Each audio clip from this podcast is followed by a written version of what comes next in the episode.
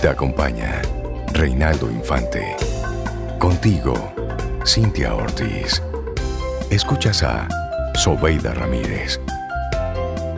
Camino al Sol.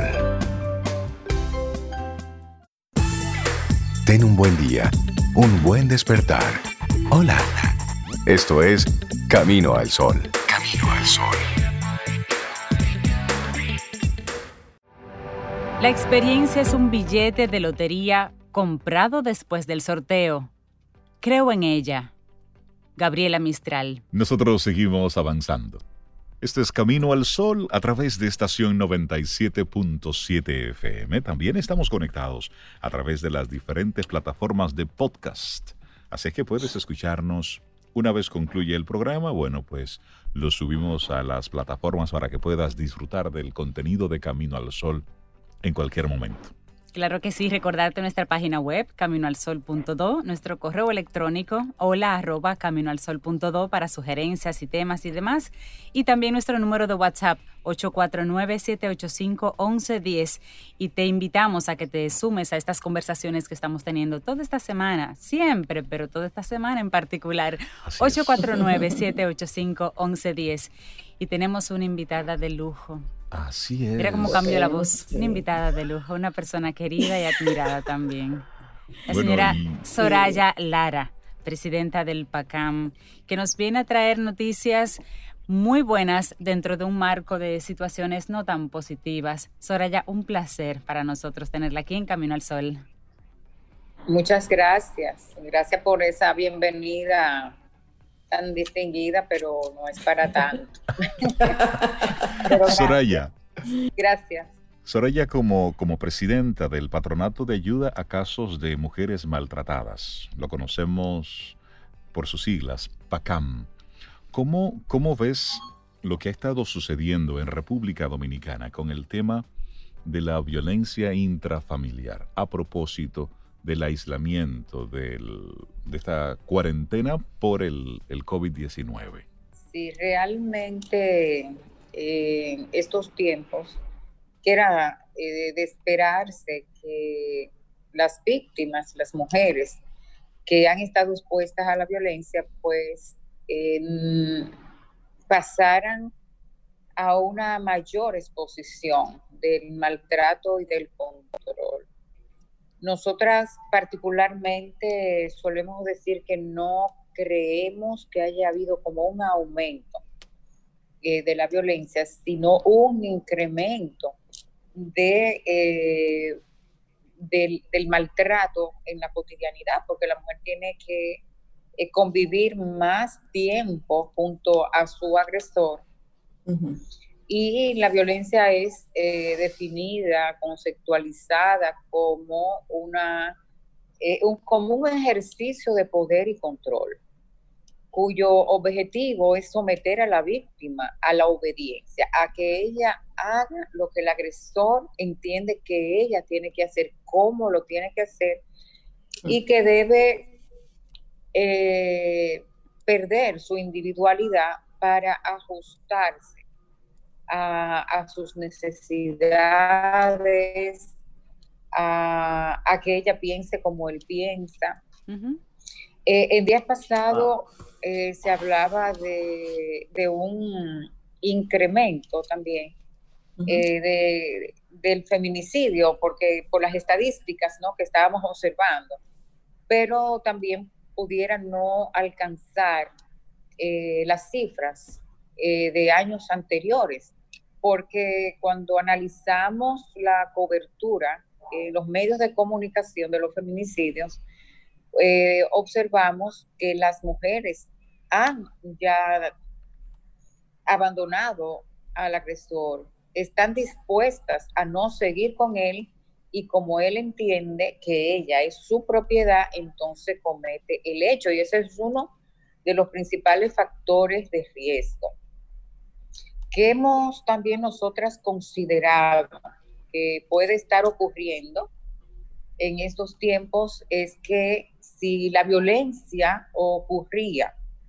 eh, de manera eh, quincenal, o sea, el periodo de ocurrencia quincenal, mensual, eh, cada cinco días, pues obviamente el nivel de tensión que va haber en la familia va a detonar que estos episodios se hagan menos espaciados entre un periodo y otro. Claro.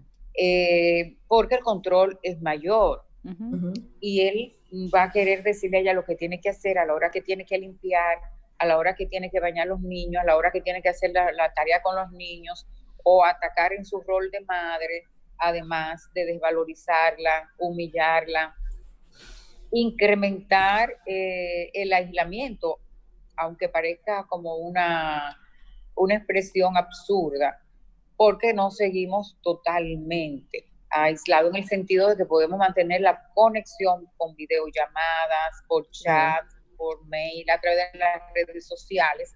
Entonces, a través de esos medios, él adquiere también el control porque busca la forma de acceder, además es fácil acceder a las redes sociales y a controlar por qué escribiste eso, por qué pusiste un corazoncito, qué es lo que tú quieres decir con ese... Entonces comienzan otros tipos eh, de controles.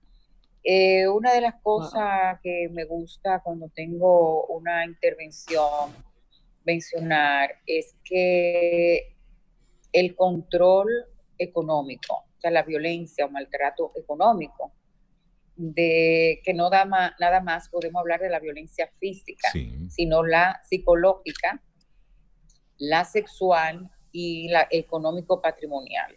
Quiero poner un caso sencillo, pero que pasa con muchas mujeres que trabajan, porque también se creía que las víctimas nada más eran las mujeres de escasos recursos.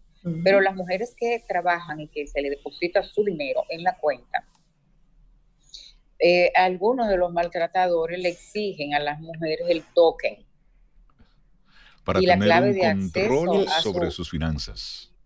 Sí.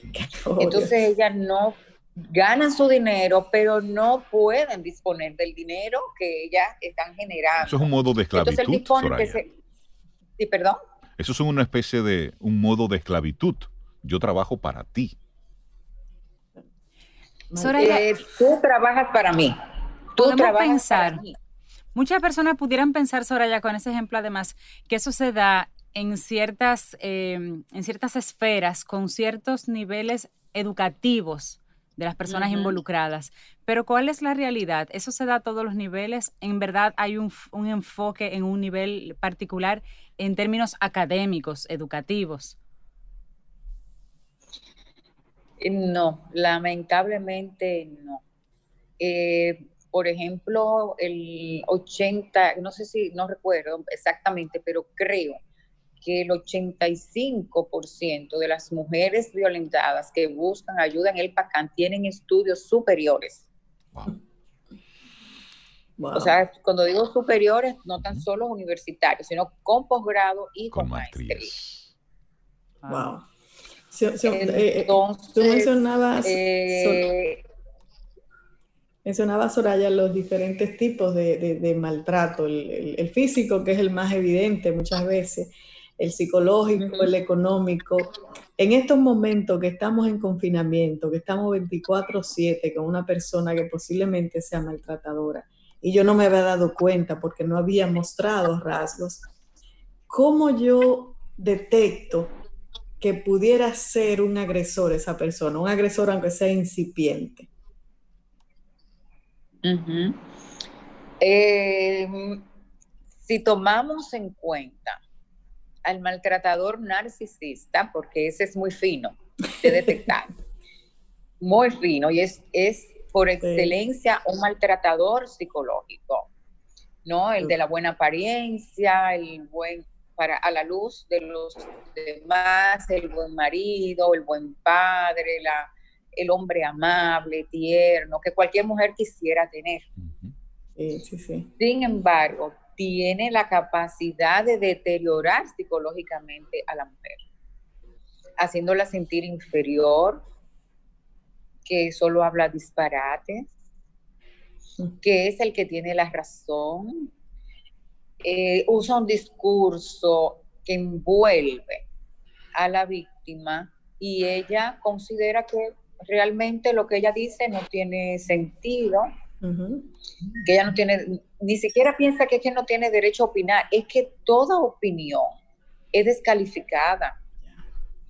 Eh, es la persona que muchas veces podemos también verla muy bien vestida, la vemos el marido en, el, en el consultorio y la mujer eh, totalmente deteriorada.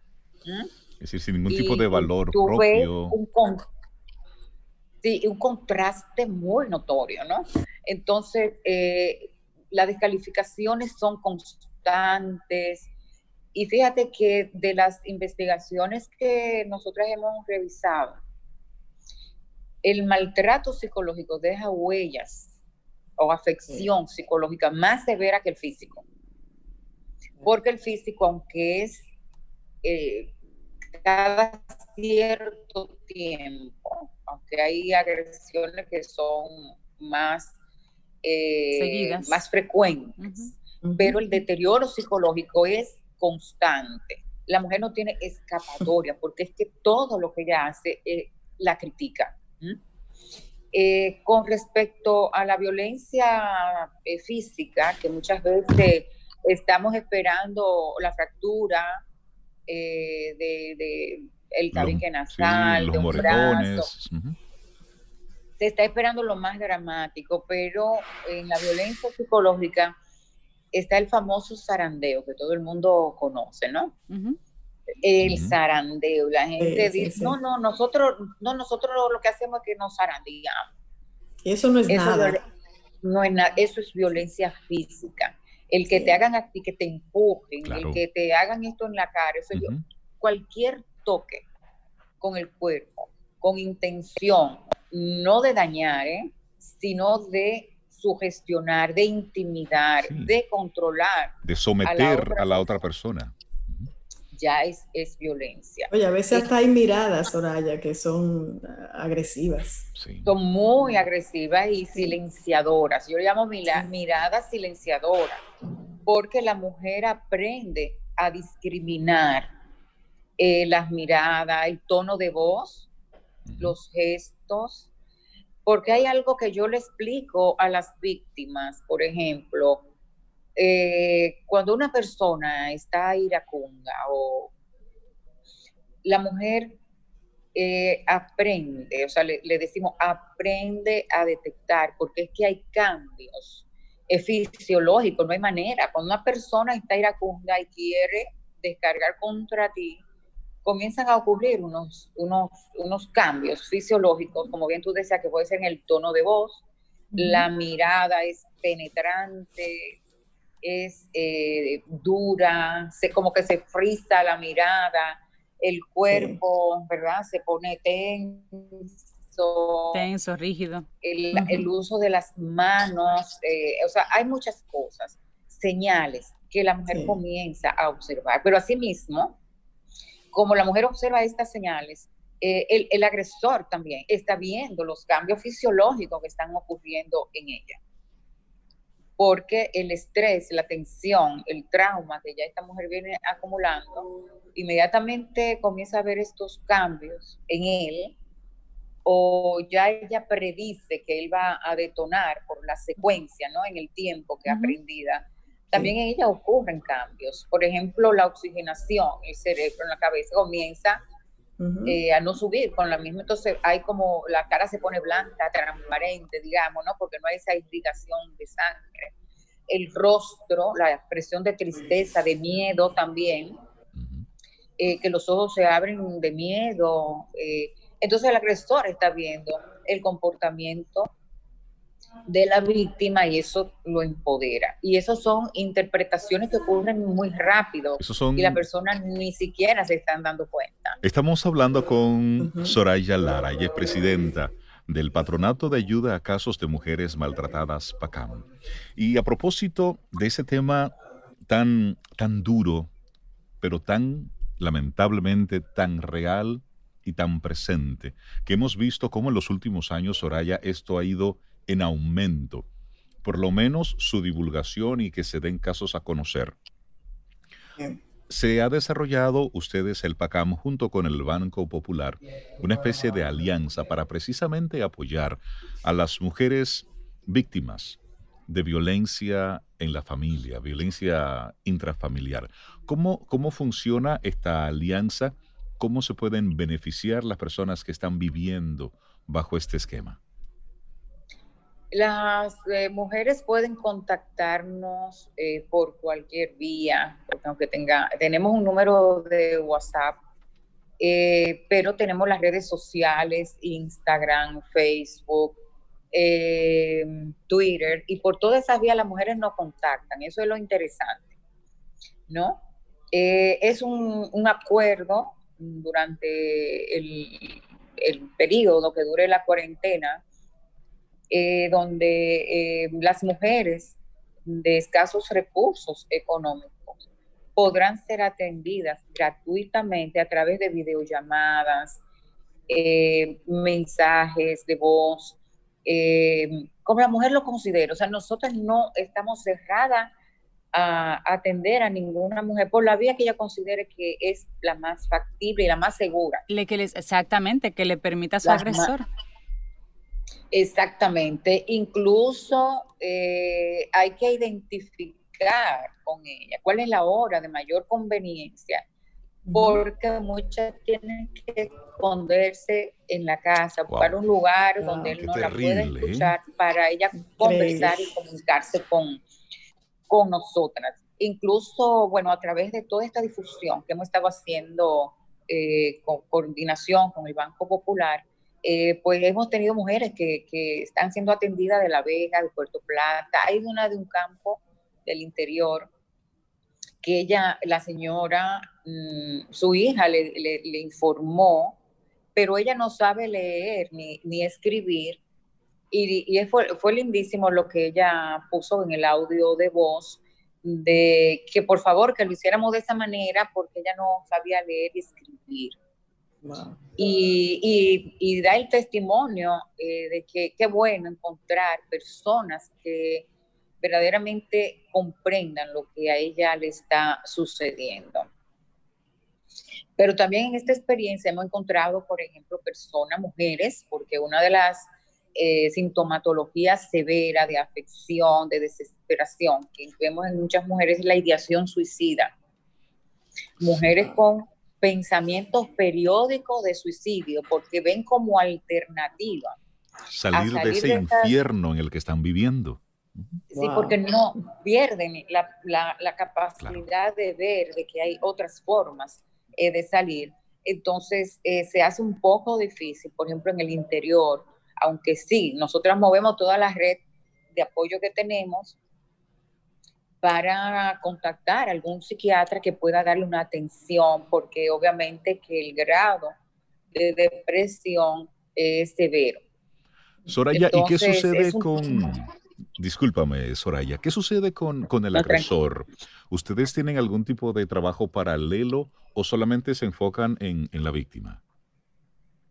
No, nosotros tenemos eh, un programa de reeducación para hombres de hace creo que algunos siete años.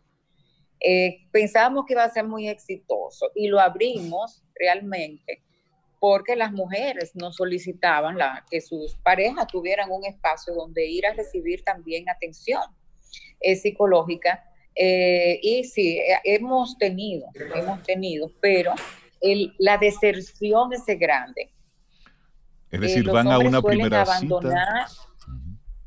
Hasta tres y cuatro, pero inmediatamente eh, la mujer, eh, muchos lo suelen hacer cuando la mujer los ha abandonado. Entonces, para recuperar y que ella vuelva, va a la terapia, ella dice, bueno, él va a cambiar, por fin, mm. tanto que le pedí que fuera a, un profesional. buscar ayuda a buscar ayuda, por fin fue, entonces él comienza a ir, ella y él eh, está muy contenta, acepta quedarse con él o volver con él, entonces él abandona la terapia. Por eso es que en la mayoría de las partes del mundo la terapia son, coercitivas, es decir, la establece un tribunal. Como una sanción, digamos, accesoria, porque los agresores generalmente, aunque gradualmente ha venido cambiando, no admite que es agresor, sino que responsabiliza a la mujer de su, propia reacción de, violencia. Ella es la que me provoca, ella es la que aprieta el botón. Hay, hay una serie de expresiones que parece que todos aprendieron las mismas justificaciones. Entonces, el hombre va a la terapia más a justificarse, a demostrar que es ella la del problema y que ella es que lo provoca. Entonces, mientras el hombre esté en esa actitud, no hay probabilidad de cambio porque no hay reconocimiento de que hay una conducta a cambiar. Claro. por supuesto. y eso es hablando del tema de la mujer, pero así rápidamente, Soraya, me gustaría preguntarte si se han presentado casos en que el agresor es la mujer y el hombre es la víctima. Claro, claro que sí. Eh, incluso a través de este programa hemos, estamos atendiendo a un hombre que, se, ha eh, identificado como víctima, eh, pero tenemos que ir haciendo las comparaciones, tenemos que, que ir observando, porque en las primeras sesiones tratamos de identificar si verdaderamente es víctima porque muchos van a la consulta eh, diciéndose que son víctimas de violencia, pero en la medida en que vamos trabajando, eh, nos damos cuenta que realmente quien es la víctima es ella. Incluso hay muchos, sí, sí, y, hay que tener la habilidad terapéutica como para poder diferenciar entre conflicto, conflictos crónicos agravados y violencia, porque no es lo mismo. Igual, no es lo mismo agresión que violencia. Escuchando a, Soraya con viendo esa, esa muestra y parte del tigueraje, porque eso es parte del tigueraje del, mismo victimario, de cómo poner, y también ese es otro tipo de violencia, eso es ir poniéndose delante para que la mujer cuando vaya a buscar ayuda, bueno, pues eh, tengan otra visión. Ponerla un poco más difícil. Ponerla un poco más difícil. De hecho, las, las, las separa, y perdona que te interrumpa rápidamente, las separa de sus amistades y de su círculo de apoyo, su red el aislamiento. familiar, las aísla primero. Ajá. Y luego y pone los hijos en contra. Hemos visto algunos casos que, que se han ventilado a la luz pública precisamente. Soraya, si en este momento hay alguna mujer o algún hombre realmente que está siendo víctima de violencia en la familia, y quisiera ponerse en contacto con ustedes. ¿Cuál sería la forma más eh, idónea para hacerlo y que pueda, si es posible, aprovechar esta, esta alianza que está haciendo el PACAM con el Popular? ¿Cuál es esa manera más directa de contacto? Eh, es nuestro número de WhatsApp. Eh, ahora tengo un lapso porque estoy recordando el WhatsApp de mi consultorio, pero eh, si no me equivoco, es 340 358 1813. Entonces, eh, en nuestras redes sociales, o sea, porque a nosotros nos gusta que nos sigan por las redes sociales, por la por el constante, por las constantes informaciones que estamos subiendo para que las mujeres puedan identificar, porque no es fácil identificar, pero pueden llamarnos a ese número al 849-358-1813, ponen su mensajito por WhatsApp, se le asigna una terapeuta. ¿Sí, Sobeida? Sí, aquí, aquí tengo el, el, WhatsApp, eh, Soraya, para reconfirmarlo. Es 849-340-1813. lo, voy a repetir, sí, sí, lo voy a repetir. 849-340-1813. Buenísimo. Gracias, gracias, porque la verdad es que estaba como también tengo que dar el mío de mi consultorio, tenía una no, tranquila, y debí haberlo tenido escrito a mano. lo, importante es que las, las mujeres se puedan beneficiar, las mujeres que estén viviendo esta, esta situación se puedan beneficiar e ir buscando esa mano amiga. Y finalmente, Soraya, ¿cuál es tu, tu palabra de invitación a esa mujer que viviendo bajo este ambiente aún no se decide a buscar ayuda. ¿Cuál es tu invitación para que rompa con, tú sabes, con, esa frontera y busque ayuda, que no está sola en esto?